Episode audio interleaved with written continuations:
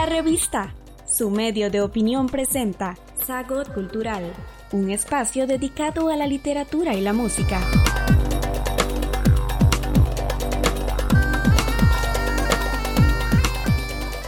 Hola, hola queridos amigos. Hoy quiero compartir con ustedes una reflexión que yo llamaría la música en tres tiempos. Y ya vamos a ver por qué. Kurt Pallen, que es autor del mejor libro no técnico sobre la historia de la música, es realmente una obra maestra didáctica.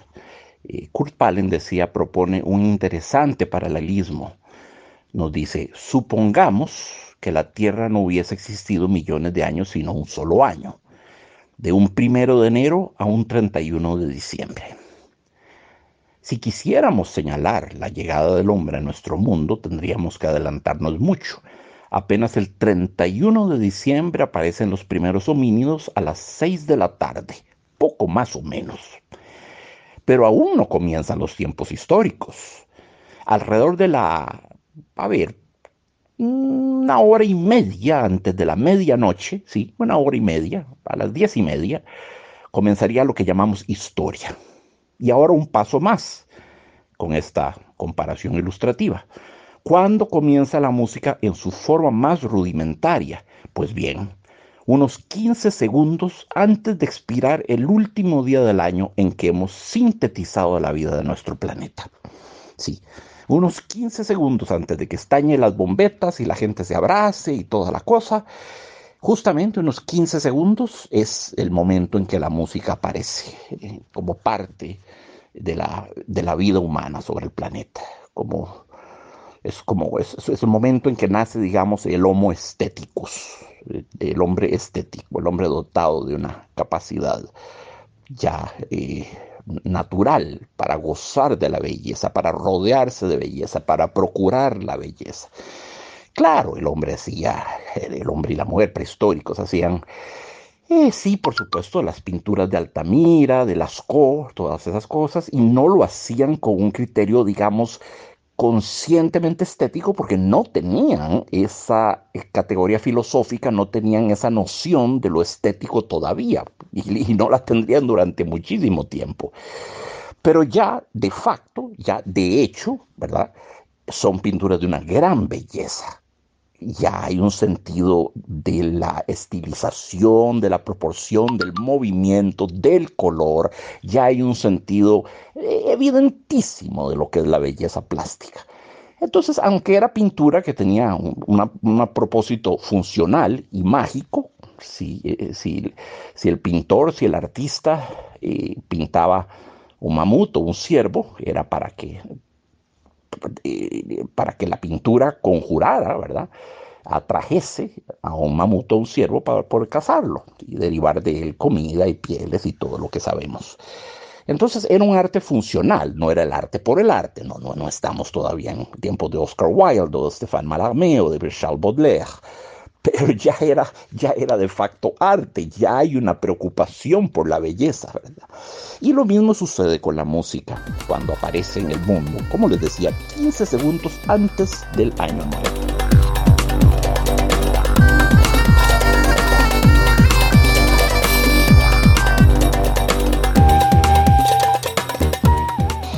Y es la voz del instinto la que se manifiesta.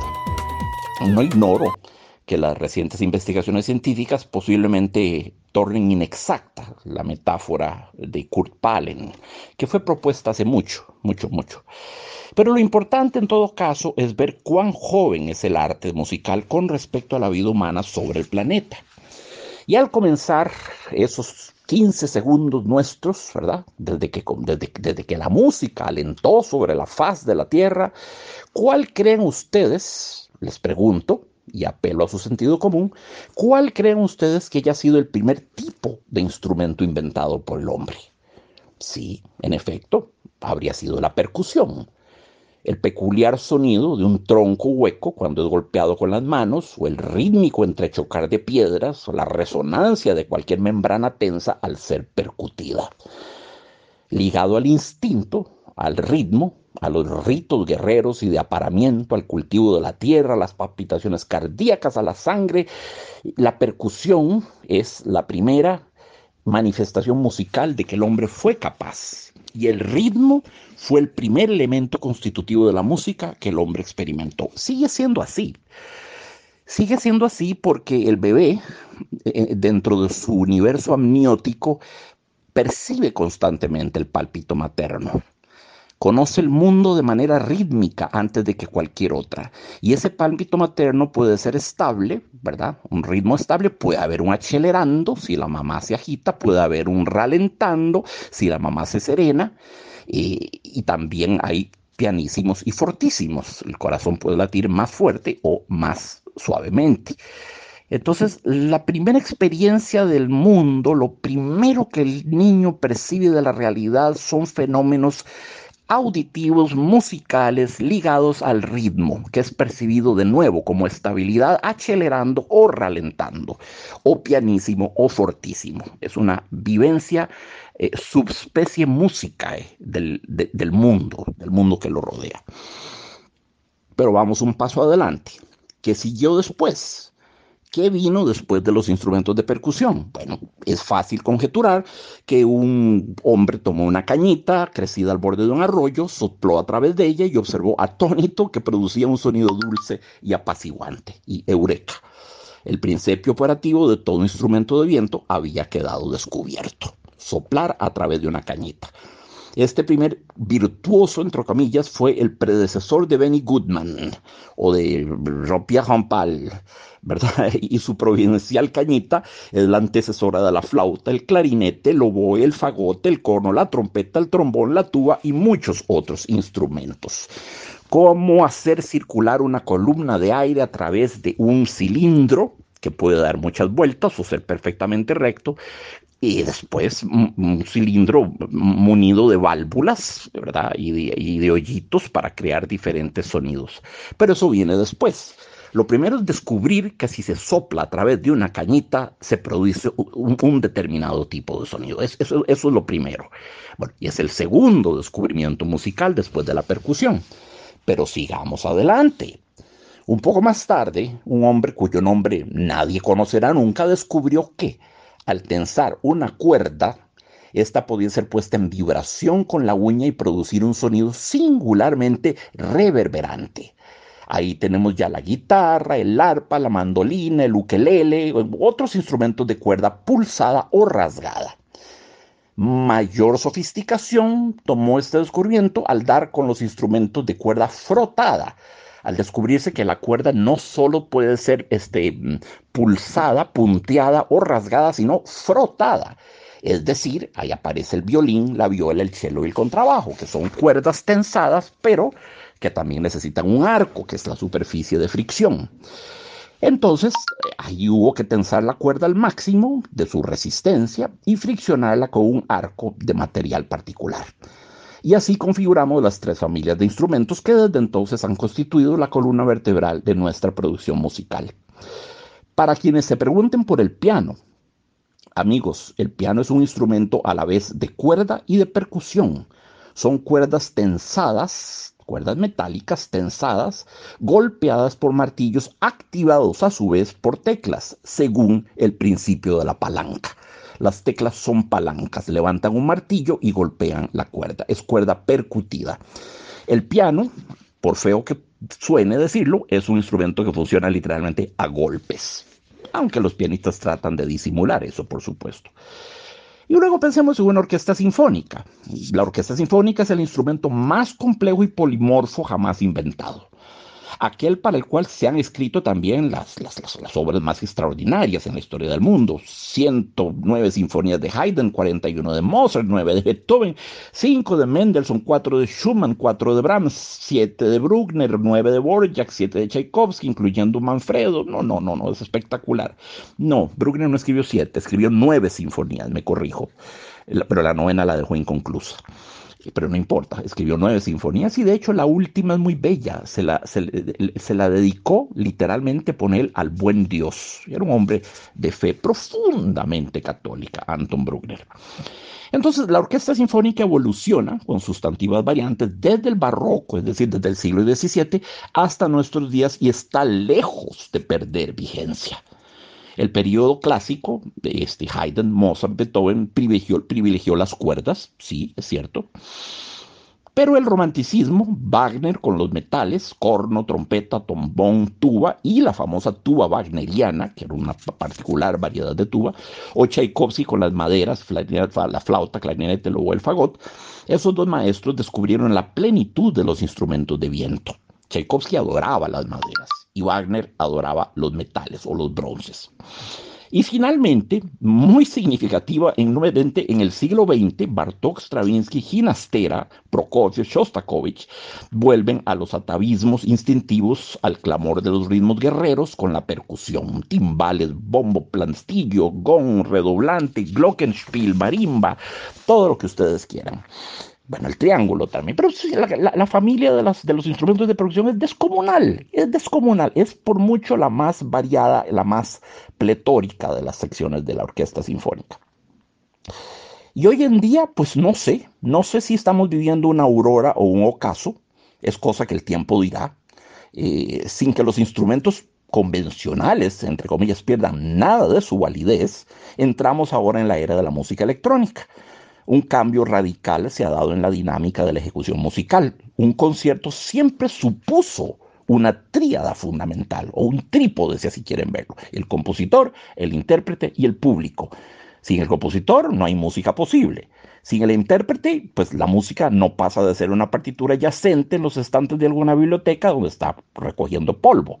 Y sin el público, ni el compositor ni el intérprete tienen razón de ser. La mayoría de la música electrónica, no toda ella, atención, pero la mayoría de la música electrónica de nuestros días suprime al intérprete. El trípode se ha convertido ya nada más en un mueble de dos pies. El intérprete como intermediario entre el, entre el compositor, el emisor y el público, que es el receptor, el intérprete decía como intermediario entre uno y otro, ha desaparecido. Entonces se programan los aparatos, se les deja sonar y al final pues al final del concierto, el público, entre desconcertado y mistificado, aplaude. Sí, unas máquinas que hacen música, eso es lo que aplaude la gente. Y si ponemos el término entre comillas, el término música, es porque en efecto nuestra posición al respecto es menos que escéptica. Conservadurismo, tal vez. Lo único que esperamos es que en este tipo de música vaya quedando algo de lo esencial humano. Algo, aunque sea un poquito, un poquito de lo que es el ser humano. Mientras tal sea el caso, ciertamente esa forma artística tendrá carta de residencia dentro de lo que llamamos arte, siempre que sea vehículo de, eh, de la expresión de la naturaleza humana de sus sueños, caprichos, veleidades, amores, pasiones, violencias, odios, resentimientos, culpas, terrores, ese enorme zoológico que es el alma. Y bueno, el balance. Y 15 segundos, los 15 segundos en la historia del mundo cuando apareció la música del tronco percutido a la música sintetizada electrónicamente. Imagínense ustedes qué salto, ¿verdad? Del instinto a la absoluta intelectualización, pasando por el ascetismo del canto gregoriano, por el emocionalismo del barroco, el clasicismo y sobre todo el romanticismo, por la poesía del sensualismo impresionista, por la fascinante regresión a la barbarie, controlada esta vez, ¿verdad?, de Bartók, Stravinsky y compañía Bartok tiene incluso una pieza muy bella, la he tocado mucho, que se llama Alegro Bárbaro. Aunque no se el nombre no se lo puso Bartok. Bartok simplemente la llamó Alegro en fa sostenido menor. Pero un crítico comentó, ah, estos bárbaros compositores modernos, una crítica muy, muy descalificadora, muy negativa. Entonces Bartok por, por, divertirse y por hacerle mofa al crítico, rebautizó su pieza Alegro Bárbaro. en realidad era una manera de, burlarse del crítico, digamos. Así que así estamos, así estamos en el momento actual. Avergoncémonos, amigos, de nuestros genocidios, de nuestras crueldades, de nuestra sañuda destrucción del planeta, pero respiremos hondo y ensanchemos el pecho al contemplar el panorama de toda la belleza que hemos creado. Como decía un filósofo cuyo nombre me escapa, ¿a qué sorprendernos de nuestras atrocidades? ¿Qué hay de sorpresivo en eso? ¿No somos acaso descendientes de primates carnívoros y territoriales y feroces? ¿Qué cabía esperar después de todo de nosotros? Lo insólito, más bien, lo maravilloso, no es cuán bajo hemos caído, sino cuán alto hemos llegado a valor, a, volar. Que esos primates, que esos homínidos, ¿verdad? Este, terriblemente territoriales, hegemonistas, eh, genocidas, aunque estamos hablando de un término anacrónico, porque ciertamente la noción de genocidio no existía en los tiempos del Homo sapiens, eh, pero no importa, es un anacronismo, está bien. Lo, que nos debería de mover a estupor es cuán, cuán alto nos hemos elevado por sobre ese nivel.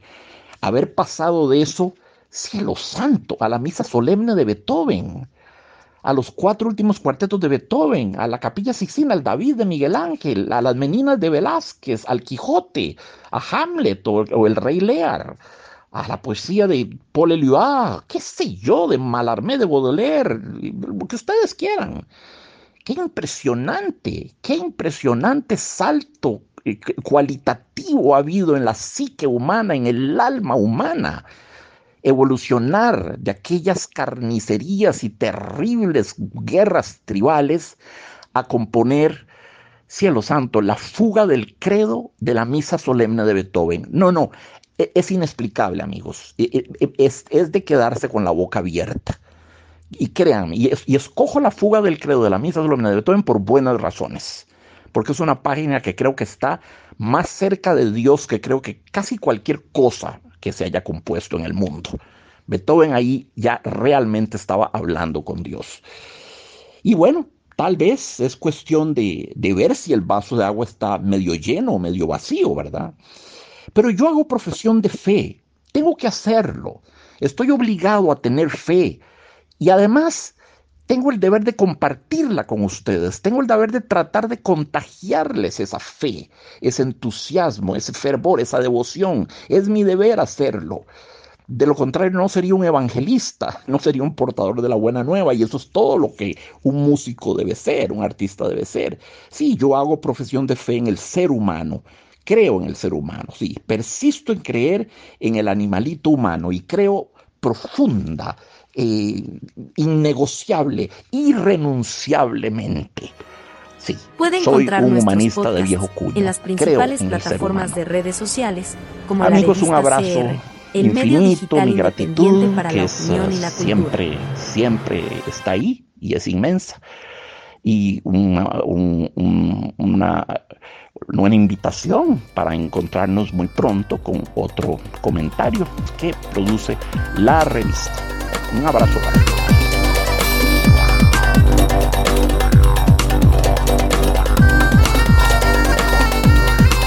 Puede encontrar nuestros podcasts en las principales plataformas de redes sociales como la revista CR